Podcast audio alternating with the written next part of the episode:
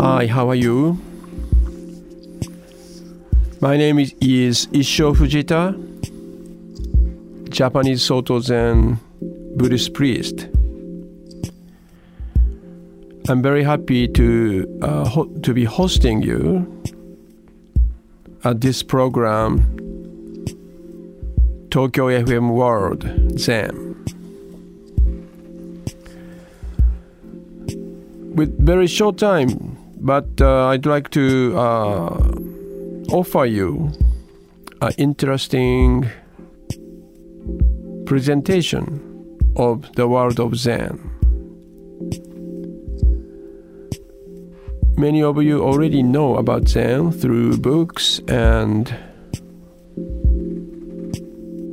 in internet information hunting. But with this program, I'd like to offer something different from those informations. I hope you enjoy it and get some uh, deep understanding of, of Zen. So, okay, now this is my talk today. Please listen.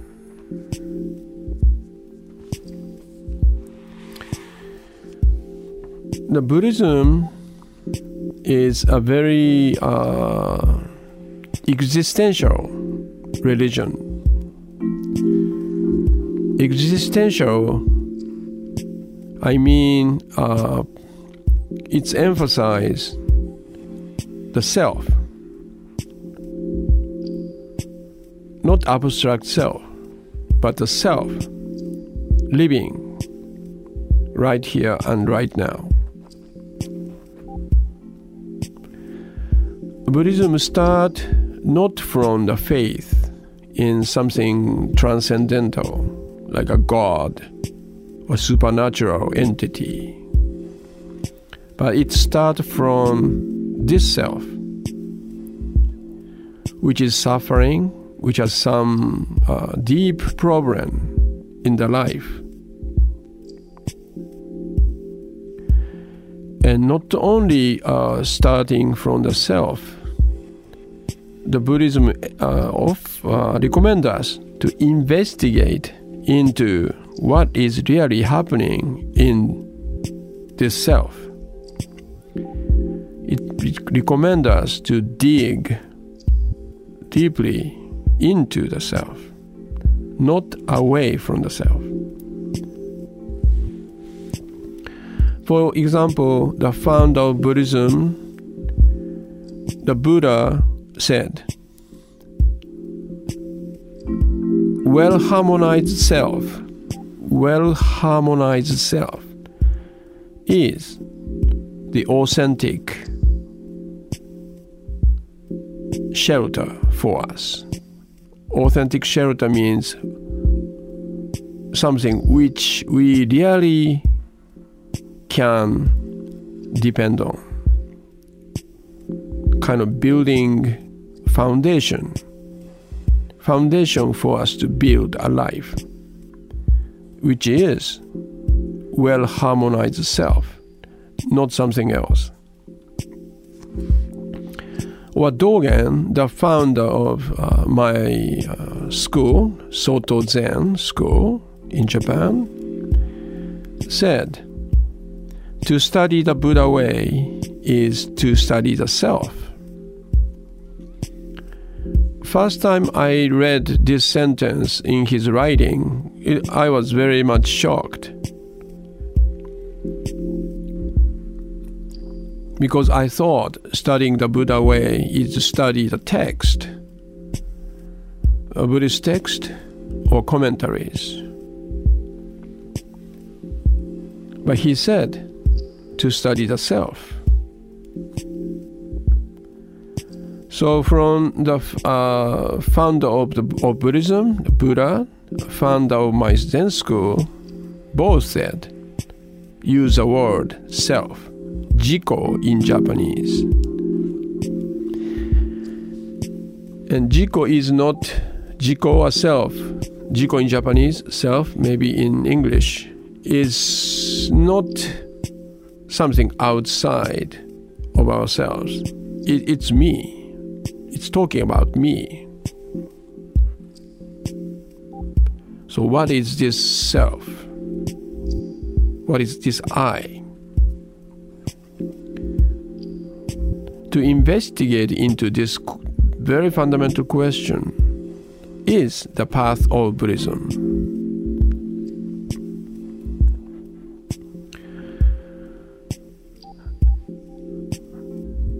It's maybe sound strange to you, many of you, because everybody think I know myself because it's me. And uh, we have been me, we have been us since we are born into this world. So everybody has or knows self. And then we have been living as self up to now. But according to Buddha's teaching or Zen tradition, nobody knows who we really are.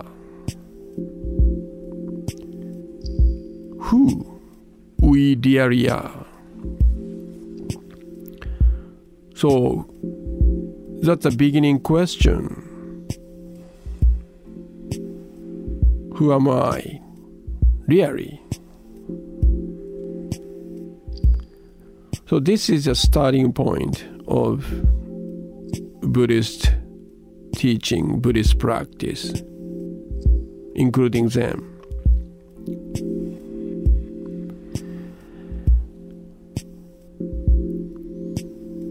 If we do not know the true self, we inevitably fabricate the false self and we tend to cling or attach to it. This attachment to the false self is a fundamental cause of suffering in many different forms. So, this is a kind of formulation of Buddhism. What is a problem? Kind of diagnosis of our disease, our sickness, spiritual sickness, or so this is a cause of suffering. But we, if we know clearly about the cause of problem, it naturally show us how to resolve it.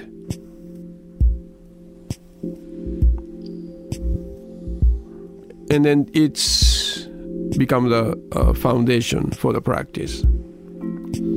So our practice mainly a very meditative, contemplative practice is aiming at knowing who we really are.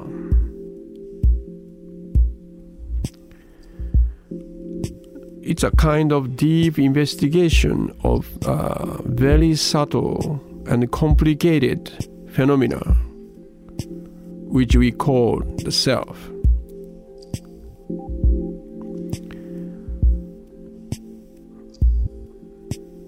The self is not a substantial entity, but rather a kind of flow or process compounded with many, many factors.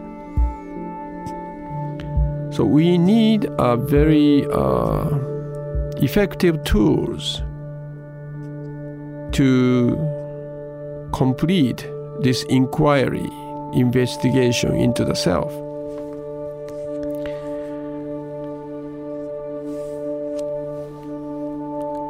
Kind of experimental, uh, kind of a instrument to uh, engage in this inquiry, self inquiry, self investigation.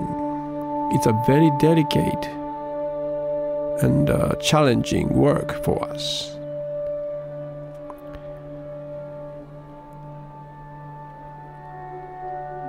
The surgeon used lots of tools to cut the skin and open uh, tissue and so on, and then see something very uh, small places and so on.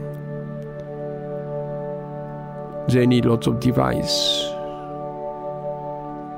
to have a deep surgery.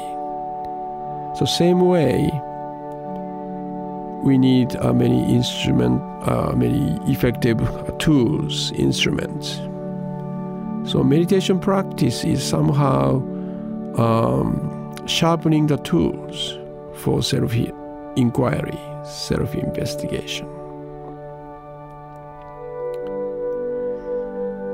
So today I talk about uh, Buddhism is an existential religion because it's start from acknowledging I have a problem.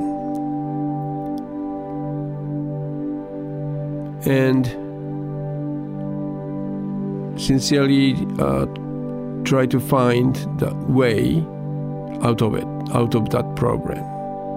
So focus on the self, living here and now as someone in the society.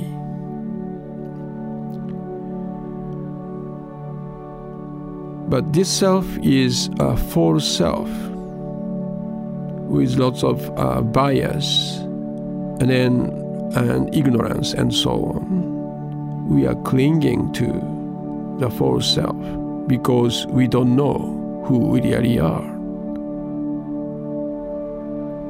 So the practice, path of the practice, is to investigate, inquire into who we really are.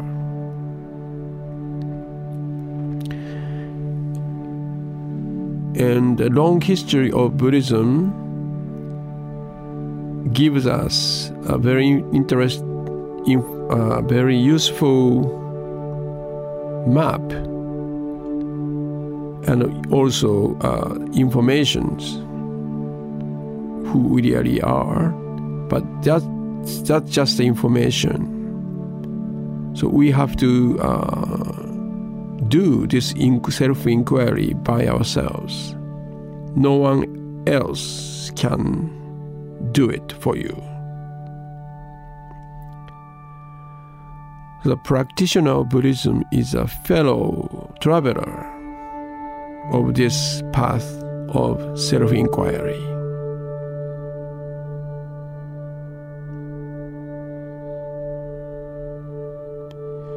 So I hope you get the point of my talk today.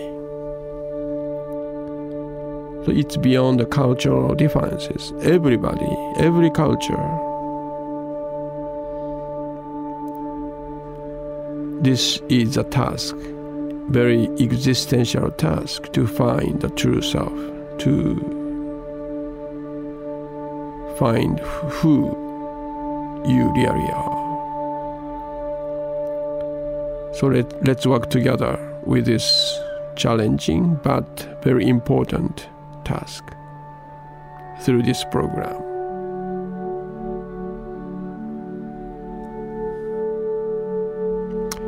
Okay, that's enough for today. Thank you for your listening. Okay, it's now a time for meditation practice. Even five minutes. I hope this time for meditation can benefit you in many different ways. Okay, today I'd like to uh, introduce you uh, another uh, type of meditation practice.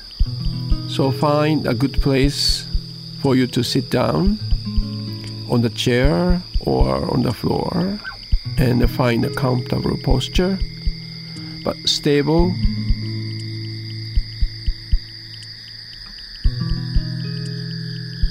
Okay, put your hands maybe on your lap. Close your eyes. Try to make your back as naturally straight as possible, but don't get strained.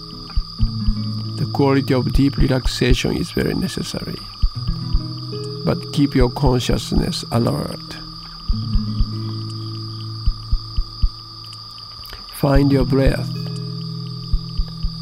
but do not control your breath. Just let your body breathe in and out in its own pace.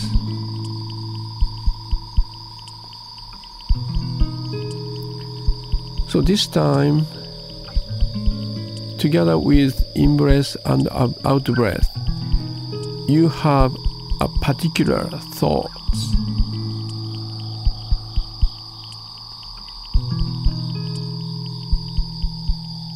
Okay, breathe in. You think, I am gathering my attention. Out breath. I drop those attention into the body. When you're breathing in, please have this thought I am gathering my attention. Gathering attention. Out breath, I drop it into my body. In, gathering attention. Out, drop them into my body.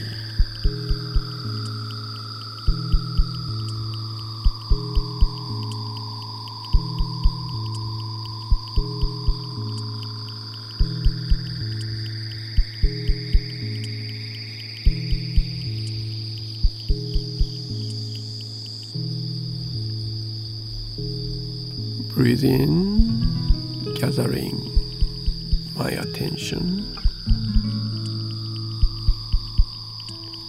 Breathe out, drop them into your body.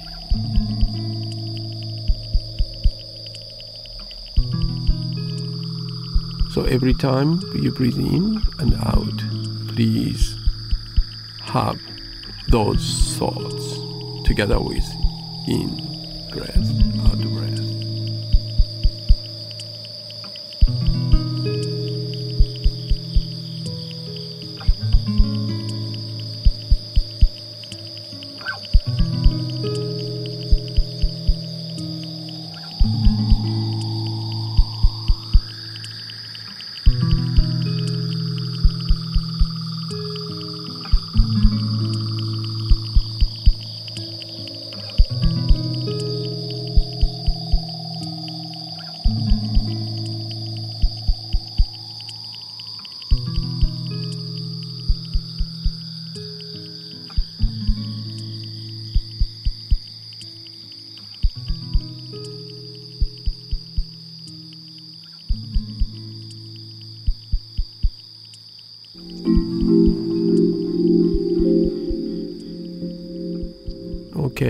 Open your eyes